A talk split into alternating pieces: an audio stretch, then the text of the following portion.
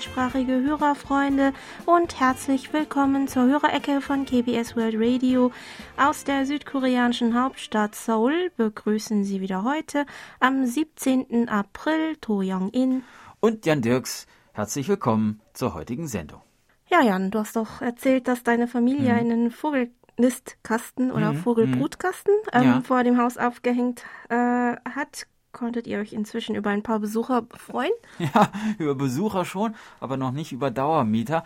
Aber wir haben was anderes Tolles entdeckt, nämlich äh, direkt neben dem Spielplatz in einem Baum in etwa drei Meter Höhe hat eine Taube, eine Waldtaube, ihr Nest gebaut oh. und brütet dort jetzt.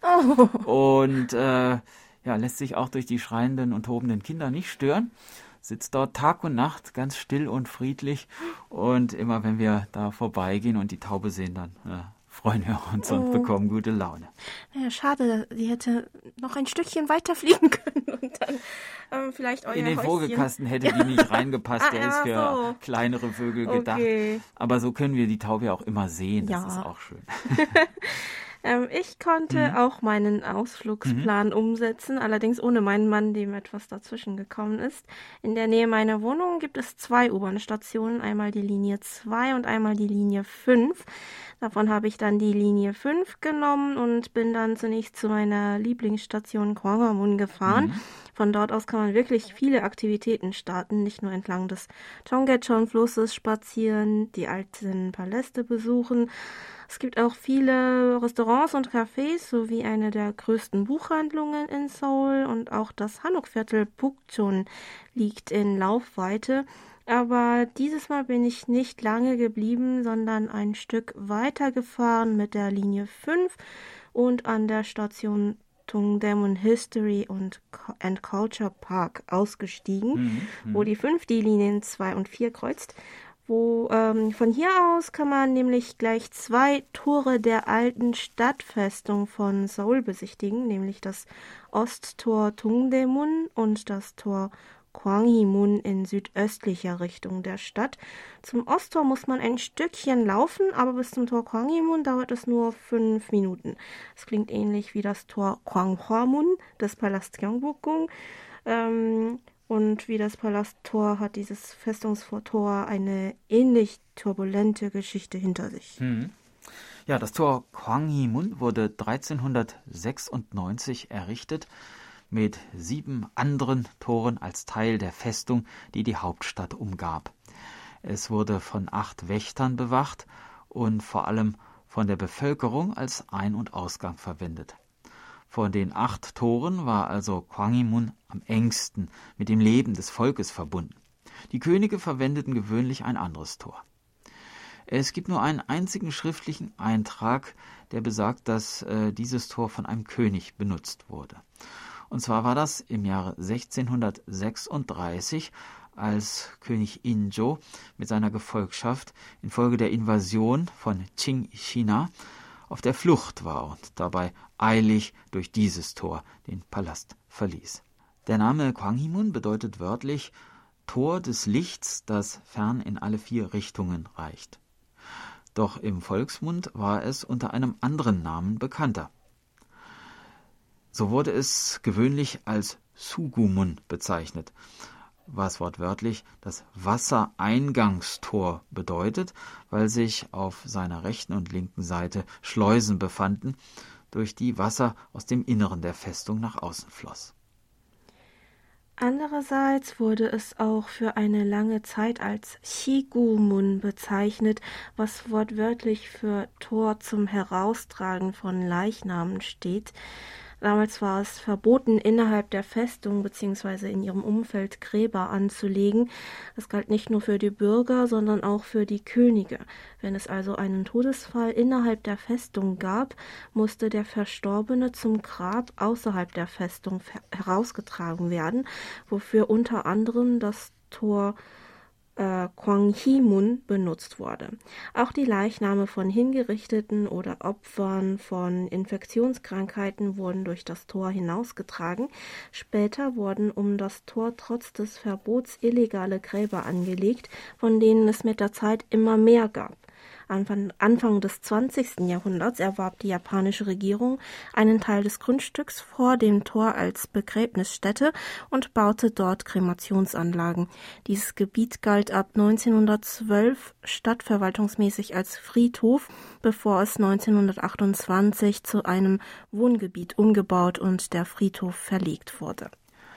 Während der japanischen Kolonialherrschaft wurde das Tor stark vernachlässigt. Aus Kostengründen wurde 1928 schließlich beschlossen, es abzureißen, bis auf einen Teil des Steinfundaments.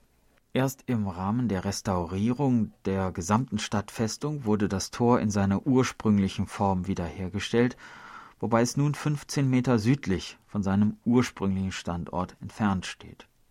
Bis 2003 wurde dann auch der Teil der Stadtmauer um das Tor restauriert. Ja, nach einem kurzen Spaziergang um das Tor und in der Umgebung musste ich dann aber auch wieder los, weil ich am Abend zu meinen Eltern wollte. Mit der Linie 5 ging es dann für mich auch weiter bis zu der Station, wo Jan sie heute noch auf der Tour mit der Linie 5 mhm. in Schönje mitnehmen wird. Da äh, dort wohnen meine Eltern nämlich. Aber davor wollen wir uns na noch natürlich die Post der Woche anschauen. Über die Schneckenpost sind diese Woche bei uns Empfangsberichte von Peter Möller aus Duisburg eingetroffen, der uns mit seinem Sony ECF 2001D mit Teleskopantenne am 21. Januar mit Simpo 44434 und am 20. Februar mit Simpo 5x4 gehört hat. Von Jürgen Hannemann aus Krefeld haben wir seine Empfangsberichte für die Monate Dezember 2020 und Februar 2021 erhalten, als er uns auf der Kurzwelle durchschnittlich mit SINPO 54555 bis 5x5 empfangen konnte. Herr Hannemann schrieb uns außerdem, Sie machen nach wie vor ein tolles Programm und eine tolle Briefkastensendung. Auch die Weihnachtslieder von der neuen Sprecherin waren sehr schön. ja, vielen Dank, lieber Herr Hannemann. Wir hoffen, dass Sie dieses Jahr aber keine zusätzlichen Operationen mehr brauchen und ähm, Ihnen äh, besser geht gesundheitlich. Bleiben Sie gesund, lieber Herr Hannemann. Dann haben wir noch Post von Manfred Schieder aus Wien erhalten, der uns mit seinem Texon PL 365 mit Stabantenne am 15. März mit SINPO 5x3 gehört hat. In seinem Brief berichtet er uns, ich bin schon seit meiner Jugend DXer. Ich habe an der TH Wien Elektrotechnik studiert und war dann in der Datenverarbeitung tätig. Jetzt bin ich 77 Jahre alt und in Pension. Durch Zufall habe ich Ihre Kurzwellensendung entdeckt. Ich werde Ihre Briefkastensendung am Samstag mit Interesse verfolgen. Es ist schön, etwas über Ihr schönes Land zu erfahren. Auch der Sprachkurs ist interessant und die Musik ist schön. Dann hoffen wir, dass Sie auch gerade mit dabei sind, lieber Herr Schieder. Und wir kommen weiter zur digitalen Post. Über unsere German-Adresse haben sich gemeldet Heinz und Felicitas Haring aus dem österreichischen Kapfenberg, der un die uns am 13. April mit ihrem Grundig-Satellit 600 Professional mit Teleskopantenne mit SIO 3x4 gehört haben. Reinhard Schumann aus Gommern, der uns unter anderem am 3. April mit seinem Sangean ATS 909X mit Teleskopantenne mit Simpo 55445 empfangen konnte. Und Monitor Dieter Reibold aus Kirchheim, der am 10. April mit seinem Sony CRF 320 einen Empfang von Simpo 5x5 hatte.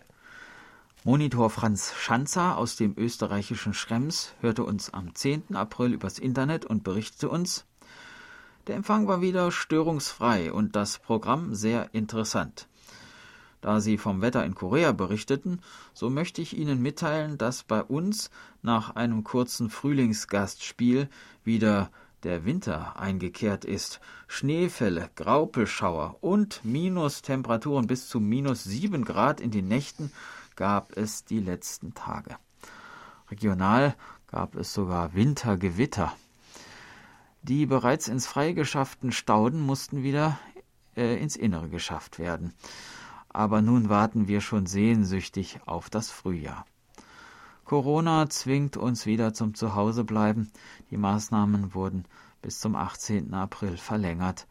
Aus manchen Bezirken und Orten darf man nur mit negativem Testergebnis äh, aus bzw. einreisen. Von einer Freundin aus Deutschland habe ich auch ähnliches erzählt bekommen, also was das Wetter betrifft. Mhm. Äh, sie hat mir ja sogar ein Bild von Kirschblüten im Schnee geschickt. Also das war ein eigenartiger Anblick. Ähm, hier in Seoul war es in der Woche nach etwas Regen auch für eine kurze Zeit wieder etwas kühler geworden, aber ja, danach war das Wetter wieder frühlingshaft und dann kam wieder ein bisschen Regen ein wechselhaftes Wetter, Aprilwetter. Ja, Aprilwetter. Mhm. Ja. Am gleichen Tag wie Herr Schanzer konnte uns Alfred Albrecht aus Emmendingen mit seinem Grundig-Satellit 2000 mit Teleskopantenne mit SINPO 5x4 empfangen. In seiner E-Mail schrieb uns Herr Albrecht noch, Vielen Dank für die wieder sehr gut moderierte Hörerecke mit den interessanten Ausflugstipps. In der Fernsehzeitschrift Auf einen Blick fand ich die zehn besten Auswandererstädte. Die Zeitschrift beruft sich auf die Quelle des Fokus. Das Abenteuer in der Fremde wagen, davon träumen viele. Doch wohin? In einer Analyse wurden 577 Städte mit Berlin verglichen. Unter anderem das Jobangebot, der Durchschnittslohn, die Sicherheit. Platz 1 belegt Incheon unter anderem dank hohem Pro-Kopf-Einkommen und geringen Lebenskosten. Die weiteren Plätze belegen Sertogenbosch, Niederlande, Raleigh, USA, Basel in der Schweiz, Lower Hutt in Neuseeland, Villach in Österreich, Turku in Finnland, Coventry in England, Straßburg in Frankreich und Aalborg in Dänemark. Überrascht bin ich, dass mit Basel und Straßburg zwei Städte dabei sind, die nur 80 bzw. 70 Kilometer weit von Emmendingen entfernt sind. Ja, Incheon auf Platz 1, das ist ja interessant, hätte ich hm. äh, eigentlich jetzt äh, nicht erwartet. Ähm, allerdings interessieren sich auch meine Freunde immer mehr für Incheon und die Umgebung und äh, überlegen sich, ob sie dort ihre erste Wohnung kaufen sollten, da es ja in Seoul äh, derzeit einfach überall zu teuer ist. Von Bastian Wirgenings aus Berlin sind Empfangsberichte für Dezember, Januar und April eingetroffen. An fast allen Hörtagen in diesem Zeitraum konnte er uns mit seinem Texon S8800E und ICOM IC R70 mit SINPO 5x5 hören. In seiner E-Mail schrieb er uns noch, nach langer Zeit möchte ich mich wieder einmal mit einigen Empfangsberichten bei Ihnen melden. Leider bin ich in den letzten Monaten kaum bzw. gar nicht zum KBS-Hören gekommen, so dass es nun umso schöner ist, Ihnen wieder auf der Kurzwelle zuhören zu können. Besonders interessant fand ich den Beitrag am letzten Dienstag in Kreuz und Quer durch Korea über die internationale Beliebtheit von koreanischem Essen. Im örtlichen Supermarkt scheinen sich besonders die koreanischen Ramyeon großer Beliebtheit, besonders unter den Studierenden, zu erfreuen. Obgleich die Auswahl geringer ist als im kleinsten koreanischen Convenience Store, ist es doch sehr erfreulich, dass koreanische Produkte inzwischen im regulären deutschen Supermarkt erhältlich sind. Ja, das ist ja erstaunlich. Ähm, Vielleicht können Sie uns ein paar Marken nennen, die im Angebot sind. Das würde mich zumindest mhm. interessieren. Mhm. Äh, wie Herr Wilgenings hat übrigens Monitor Paul Gaga aus Wien uns darauf aufmerksam gemacht, dass am 4. und 11. April ähm, nicht unsere übliche K-Pop-Sendung, sondern eine Wiederholung der Hörerecke zu hören war. Vor allem bei Herrn Gaga bedanken wir uns ganz herzlich für seine schnelle Benachrichtigung. Diese Panne scheint auf einen technischen Fehler zurückzugehen, der derzeit aber noch genauer analysiert werden muss. Falls Sie das gleiche Problem auf der Kurzwelle an Ihrem Empfangsort an den letzten beiden Sonntagen erlebt hatten oder ob Sie im Gegenteil ganz normal die Musiksendung hören konnten, können Sie uns, liebe Hörerfreunde, gerne nochmal mitteilen. Wir wären für zusätzliche Meldungen dankbar. In der Zwischenzeit werden wir uns bemühen, dem Problem gründlich nachzugehen, damit es nicht erneut vorkommt. Wir bedanken uns für Ihr Verständnis und entschuldigen uns für die Unannehmlichkeiten. Bevor es gleich weitergeht, legen wir an dieser Stelle eine kurze Musikpause ein. Wir hören Kurim mit dem Stück Talpici Hanelo. Das Licht des Mondes steigt in den Himmel.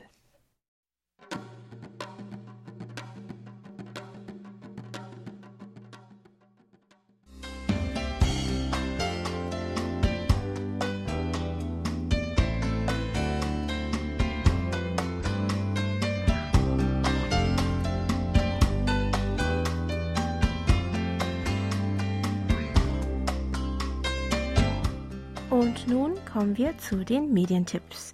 Wegen der Sondersendungen zum 40-jährigen Jubiläum des deutschen ähm, Programms mhm. von GBS World Radio hat Herr Kröpke die Medientipps dieses Mal bis zum 8. Mai zusammengestellt. Wir bedanken uns ganz herzlich dafür. Die Fernsehtipps starten somit mit dem südkoreanischen Spielfilm The Good, The Bad, The Weird aus dem Jahr 2008 einer Geschichte um die Jagd nach einer Schatzkarte in der Mandschurei der 30er Jahren. Zu sehen gibt es das Ganze am morgigen Sonntag, dem 18. April um 20.15 Uhr auf Pro7 Fun. Die britische Dokumentation Nordkoreas Herrscherfamilie aus dem Jahre 2018 mit den Folgen Königreich der Kims, Sohn Gottes und nukleare Bedrohung hat Kabel 1 Doku nochmals im Programm. Zwei Folgen heute am Sonnabend, dem 17. April ab 23.45 Uhr sowie am kommenden Sonnabend, dem 24. April, ebenfalls ab 23.45 Uhr und am Sonntag, dem 25. April ab 3.45 Uhr. Auch Arte und ZDF Info widmen sich wieder dem Thema Nordkorea.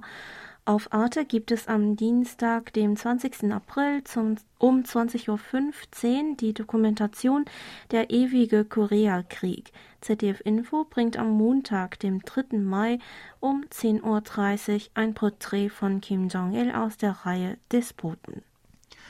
Einen Blick auf die Berge Koreas gibt es am Sonnabend, dem 24. April um 14.10 Uhr auf Servus TV Deutschland in der Dokumentation In den Bergen daheim. Musikalisches Koreanisches gibt es in den Radiotipps. Am Donnerstag, dem 22. April um 21.30 Uhr hat HR2 in der Reihe Neue Musik ein Porträt der Komponistin Yongi Park Pan im Programm. Sie war fast überall die erste, heißt das Porträt. Sie war die erste koreanische Professorin für Komposition an einer deutschen Musikhochschule und die erste koreanische Komponistin, die ein Werk für die Donaueschinger Musiktage geschrieben hat. Der zweite Radiotipp ist die Sendung Musik der Gegenwart am Dienstag, dem 27. April um 23 Uhr auf RBB Kultur. Vorgestellt wird der Komponist Isang Yun. Den Abschluss der Radiobeiträge über koreanische Musik bildet das Radiokolleg im österreichischen Programm Ö1 am Montag, dem 3. Mai um 9.45 Uhr. In der ersten Folge einer aktuellen Phänomenologie diverser Neo Neo-Musikgenres, wie es der ORF ausdrückt, wird die Entwicklung des K-Pop beleuchtet. Und nicht vergessen, zum 40. Jubiläum des deutschsprachigen Programms von KBS World Radio gibt es am 24. April eine Sonderausgabe der Hörerecke und am 1. Mai die 50-minütige Sondersendung André Eckhardt, der Urvater der deutschen Korea-Forschung. Das waren die Medientipps und wir kommen zurück zur Post.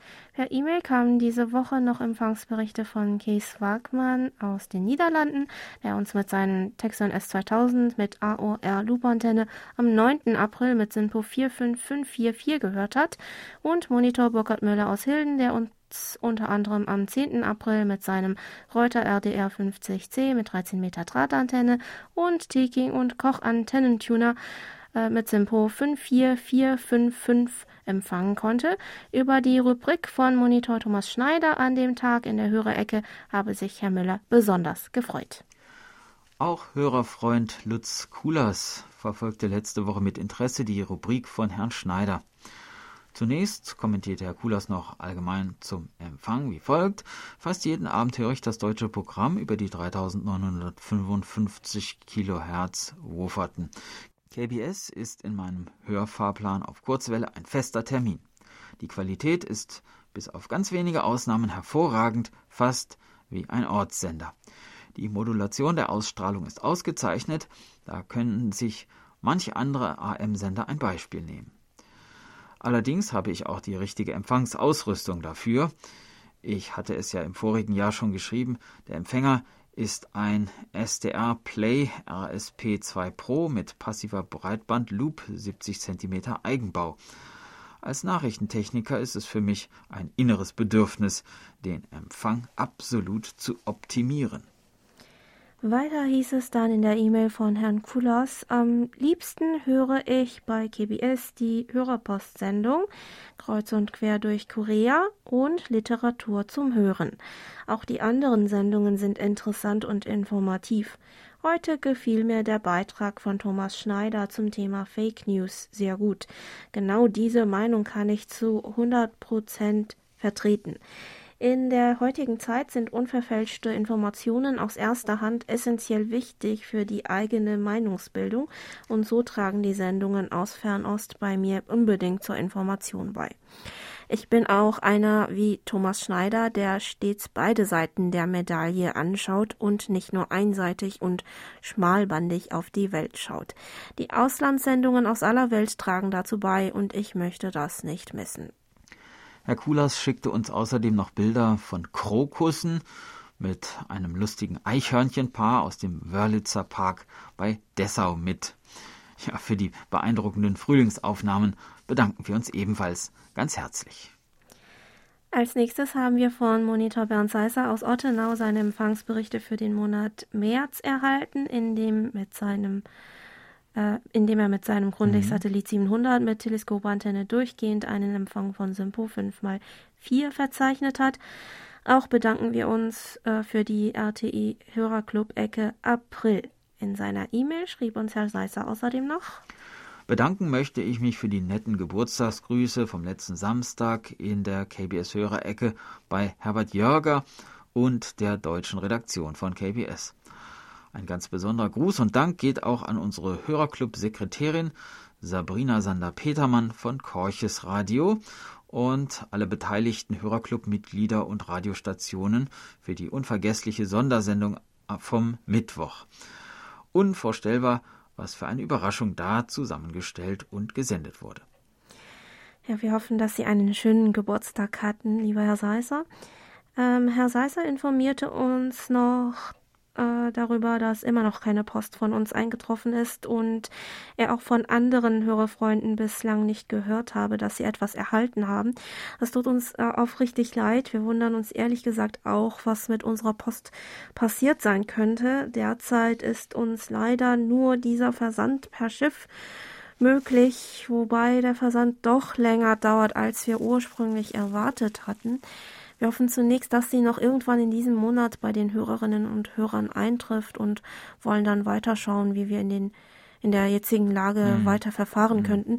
Ähm, wir bedanken uns nochmal bei allen Hörerfreunden für ihre Geduld und hoffen auf Verständnis. Herr Seiser möchte heute außerdem noch Hörerfreund Heinz Sibylla in Limbach-Oberfrohna gedenken, der leider 2018 verstorben ist und vielen KBS-Monitoren und Stammhörern äh, in bester Erinnerung bleiben wird. Auch wir schließen uns dem Gedenken an.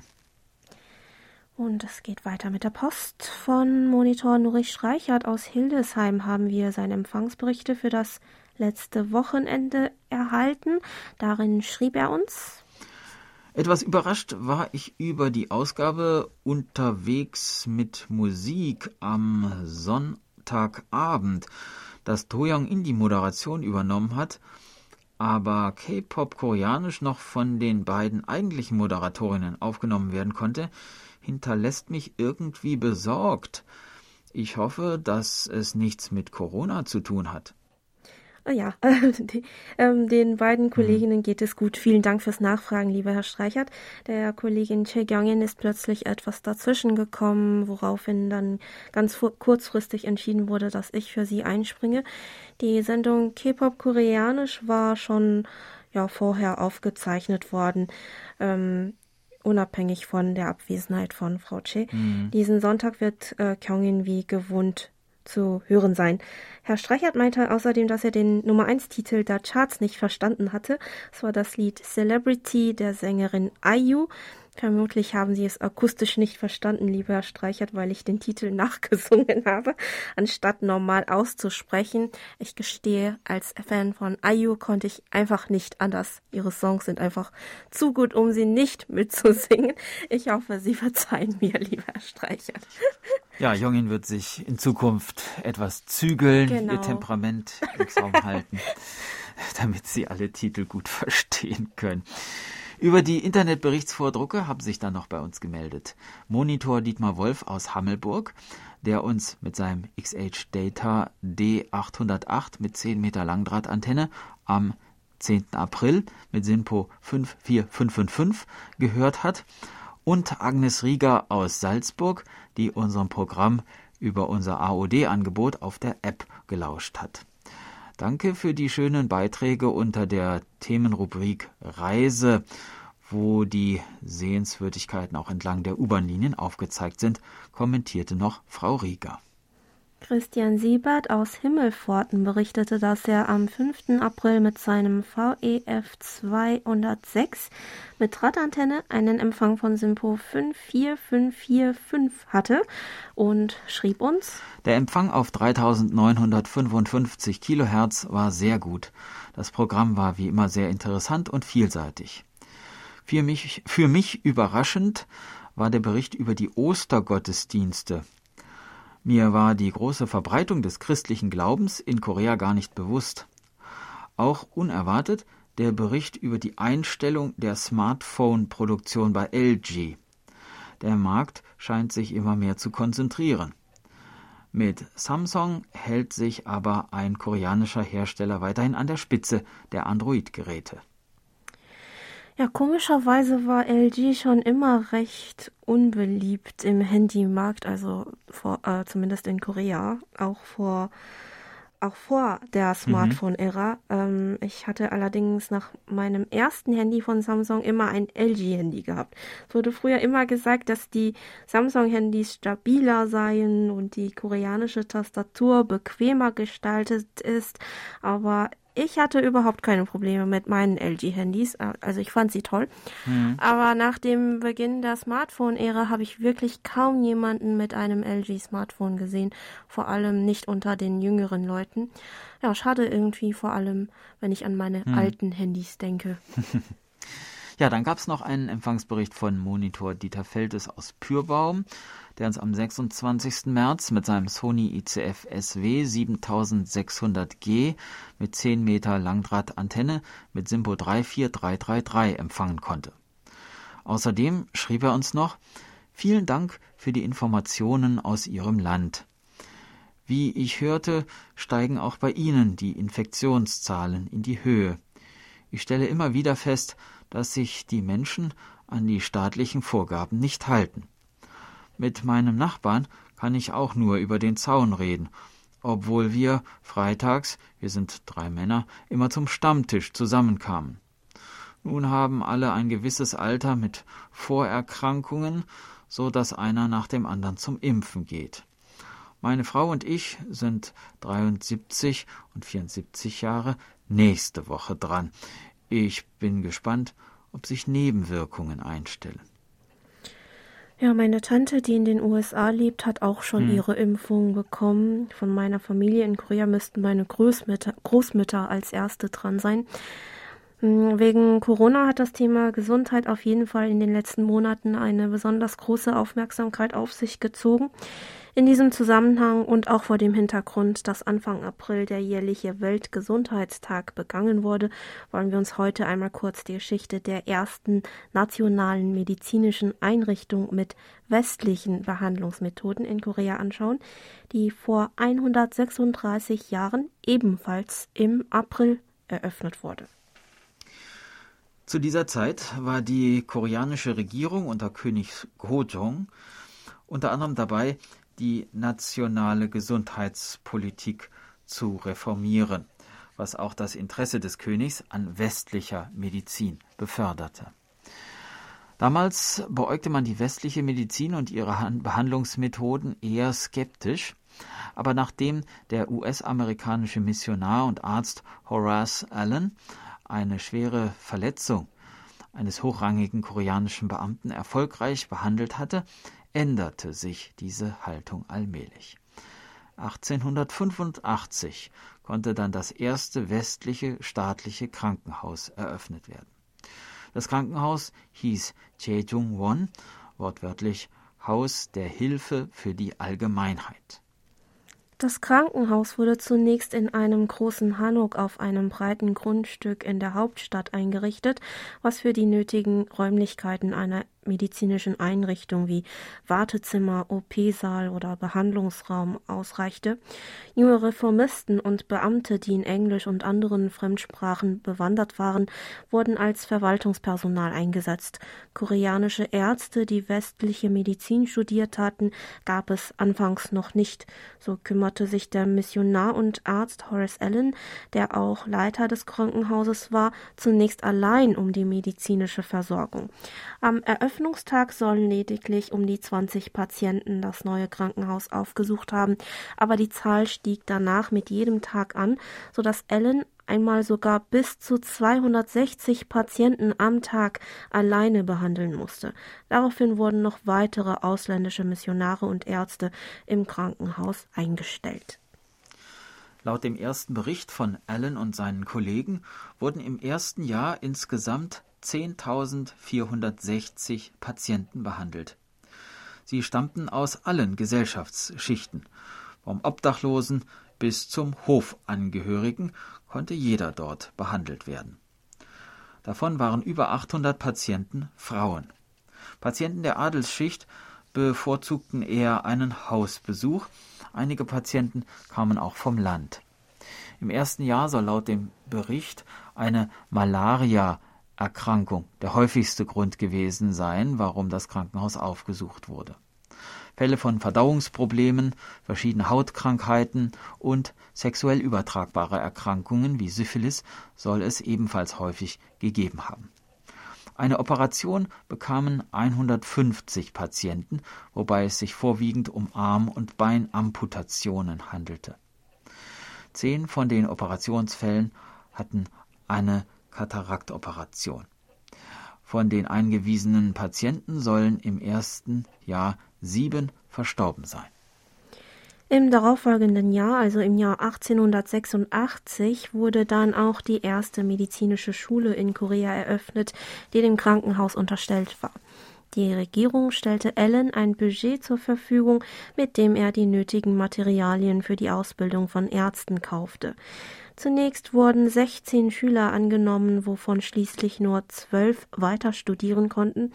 Die Schüler hatten von 7 Uhr morgens bis 16 Uhr Unterricht und lernten neben Englisch, Physik, Chemie und Anatomie, auch äh, wie man medizinische Geräte und Instrumente nutzte und Medikamente zubereitet. Doch gegen 1890 musste die Schule ohne einen einzigen Absolventen hervorgebracht zu haben, schließen, was unter anderem auf einen Mangel an Geld und Lehrkräften zurückzuführen war.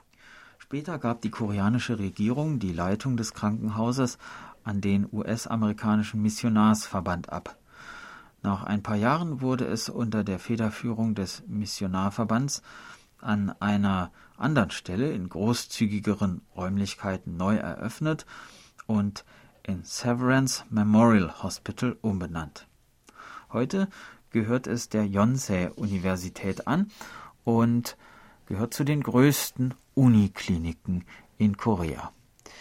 Das erste staatliche westliche Krankenhaus, Chejungwon, war also so etwas wie die Keimzelle der westlichen Medizin in Korea.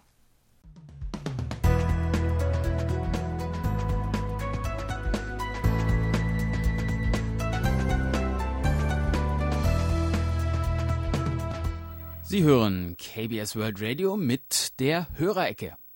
Geburtstagsecke. Unsere Glückwünsche gehen diese Woche an Monitor Andreas Mücklich in Berlin, Anita Hofmann in Meßkirch, Frank Presonik in Gladbeck, Udo Becker in Kurtscheid. Im Namen der Redaktion und von Monitor Bernd Seiser gratulieren wir allen ganz herzlich zum Geburtstag.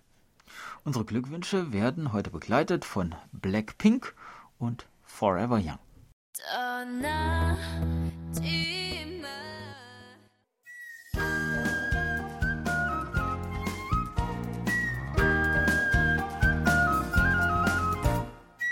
Schön hier.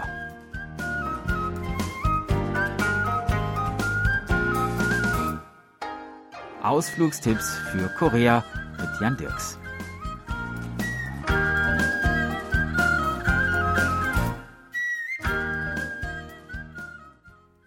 Fährt man mit der U-Bahn-Linie 5 durch Seoul, kommt man an allerlei 1A Sehenswürdigkeiten vorbei. Dem Palast Gyeongbokgung, dem Viertel Insadong, dem Palast Changdokgung. Und all diese tollen Attraktionen lassen wir heute links liegen, denn wenn Sie dieser Sendereihe aufmerksam gefolgt sind, kennen Sie all diese Orte bereits und langweilen wollen wir uns schließlich auf keinen Fall.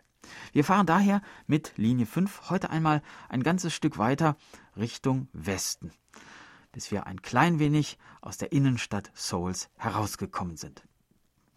Bei diesem herrlichen Frühlingswetter hält man sich doch am liebsten im Grünen auf. Mal sehen, ob es in dieser Richtung etwas gibt entlang der Linie 5. Da, U-Bahn-Station Achasan. Ausgang 4, 15 Minuten Fußweg. Hier liegt der Hintereingang zum großen Kinderpark. Hier gibt es nicht nur eine Menge Fahrgeschäfte, sondern auch einen kleinen Zoo und einen botanischen Garten, eine Bühne für kulturelle Aufführungen und verschiedene Erlebniseinrichtungen. Möglicherweise hat man aber auch einfach seine Freude daran, hier durch den Wald und über die Wiesen zu laufen, besonders im Frühling, wenn die Kirschblüten zahlreich blühen, ist es hier so romantisch, dass nicht nur Familien, sondern auch junge Pärchen gerne hierher kommen. Auch dient dieser Park des Öfteren als Drehort für Unterhaltungsprogramme oder TV-Serien. Wenn wir mit der Linie 5 vier Stationen in Richtung Matschon weiterfahren, nun wieder auf der Südseite des Flusses Hangang, lädt noch ein anderer Park zum Spazierengehen und Ausruhen ein, der riesige Olympiapark. Er wurde für die Asienspiele 1986 und für die Olympischen Sommerspiele 1988 erbaut. Hier im Park befinden sich nicht nur moderne Sporteinrichtungen, sondern auch historische Überreste aus der frühen Pekche-Zeit unter anderem die Festung Mongchon Tosong und der künstliche See Mongchon Heja. Bei dem Bau der Festung Mongchon Tosong, die zwischen dem dritten und vierten Jahrhundert entstand, wurde das Terrain der Umgebung gut genutzt und Lehm als Baustoff für die Burgmauer verwendet. Die Festung ist entlang des Hügellandes der Festung Namhan Sansong gebaut, wobei die inneren und äußeren Mauern stufenartig angelegt sind.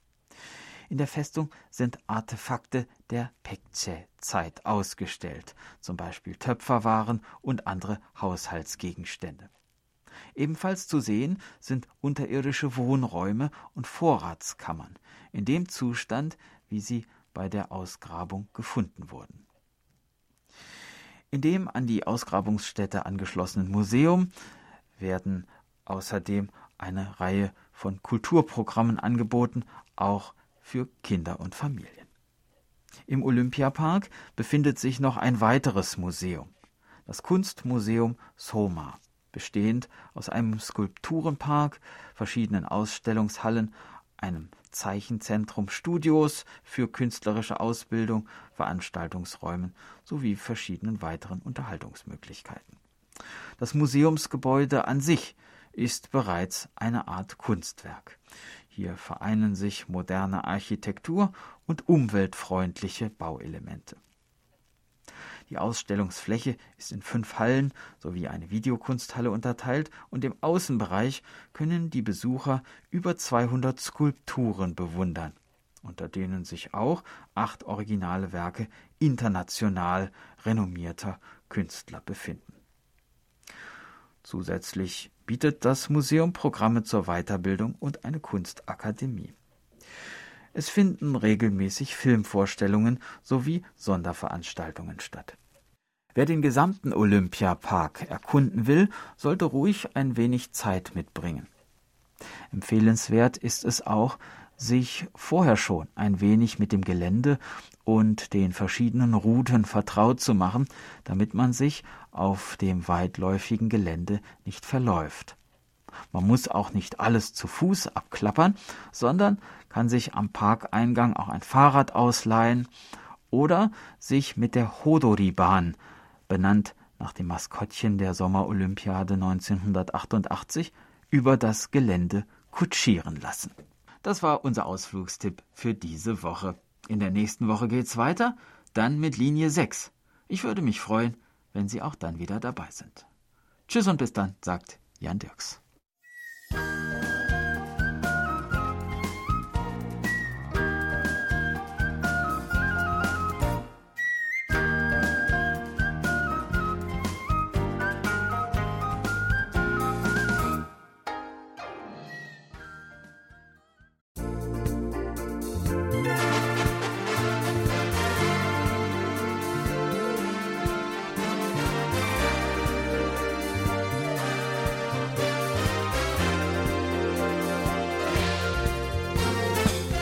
Das war's mal wieder für heute. Vielen Dank fürs Zuhören. Noch ein schönes Wochenende wünschen Ihnen To Young In und Jan Dirks. Auf Wiederhören und bis nächste Woche.